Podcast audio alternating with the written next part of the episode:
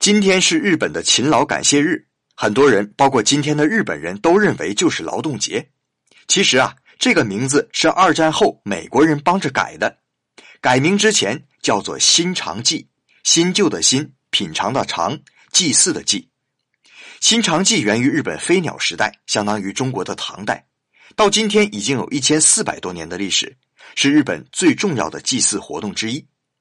古代日本主要以农耕为主，所以春天天皇要率领国民祈求风调雨顺，而秋天的新长祭则要感谢苍天赏赐粮食，甚至流行着不到新长祭这一天不吃新大米的说法。即便是如今，每年的勤劳感谢日，所有神社都会举办新长祭，皇宫中也会举行盛大的祭祀。八十多岁的天皇要从下午一直跪到深夜。也真是难为老人家了。